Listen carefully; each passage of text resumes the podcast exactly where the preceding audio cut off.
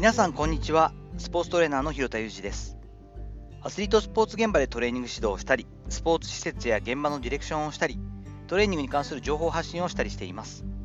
最初に告知をさせていただきます。2022年6月3日の金曜日6月5日の日曜日に10年後も生き残るトレーナーに必要なビジネス感覚2022という名前のオンラインセミナーを開催します。それぞれ内容は同じなんですけれども時間も一緒で午後8時から9時までの1時間を予定しています。参加費は2000円になります。興味のある方は概要欄の紹介ページ貼っときますので URL の方をご覧ください。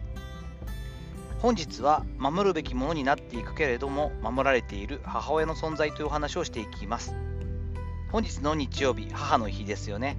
えー、実は母がカーネーションがあまり好きでないということが最近になって判明しまして、えー、妻からもですねお母さんにはお花以外を送ってあげたらいいんじゃない？というアドバイスをいただきました。でまあちょっと実際に東京に来てた時にですね母姉夫婦のところにいた母にさりげなく聞いてみるとですね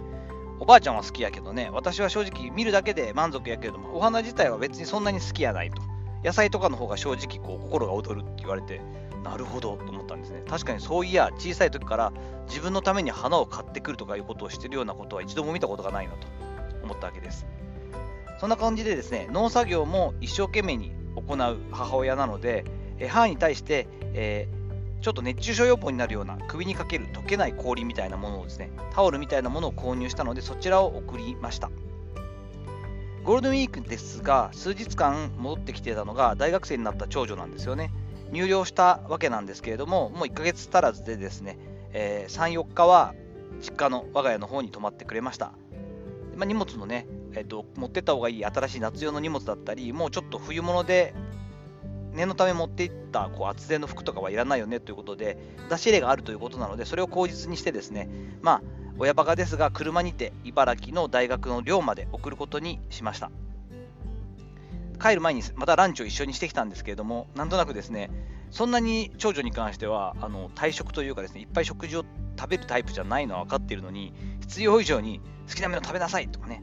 デザートはいらないなんか食べ食べときなよなんていうふうに声をかけてですね昔私が留学直前なんかにですね、え母親からあれも食べろとかで、たまにこう、成人してからもですね、高知に戻ると、こんなものもお土産で買ってったらいいんじゃないかっつって、もう山ほどお土産渡されたり、もうこんなに食べれないよっていうぐらいこう出されたりと、食事を出されたりといったことがあったんですけれども、あそうやって言いたくなる気持ちっていうのが、本当に心底よくわかるようになりました。親の愛情っていうのはもう噛みしめてというかですね分かっていたつもりですけれども自分が同じぐらいの成人するような子供の親になってみて本当に腹の底からあなるほど本当にこういった意味での愛情を持ってくれてたんだなと噛みしめれるようになりましたがそこまでにやっぱり時間がかかりますよね。今2022年でですね73歳になった母親ですが小さくなってきた背中、そして、まあ、なかなか認めないんですけど、本人は関節リウマチ気味になってきて、ちょっと曲がってきた指などを見ていると、まあ、大事にしたいなとか、守っていきたいなと、これまで恩返し、ね、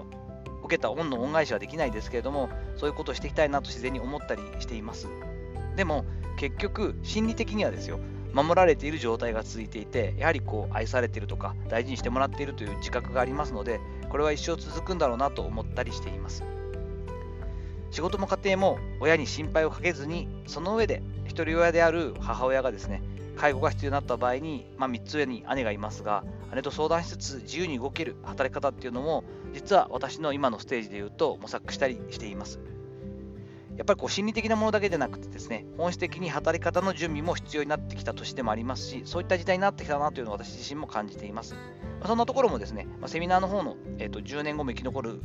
トレーナーに必要なビジネス感覚っていうところで大幅にアップデートして私が今やろうとしていることだったりとかこの今の私のやり方に、えー、来るまでの5年ぐらい仕込んできたことっていうのもちょっとお話したりできたらいいななんて思っていますので興味ある方はぜひ参加を、えー、ご検討いただけたらいいかなと思ったりもしていますさていかがだったでしょうか？本日はですね母の日ということで母親に送ったプレゼントだったりとか母親から言われてきたことしてもらったことがですね自分が娘が本当に大きくなってきたことによってあ本当に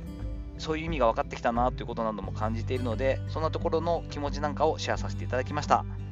本日の話のご意見やご感想などあれば、レター機能を使ったりコメント欄にお願いいたします。いいねやフォローも引き続きお待ちしております。どうぞよろしくお願いいたします。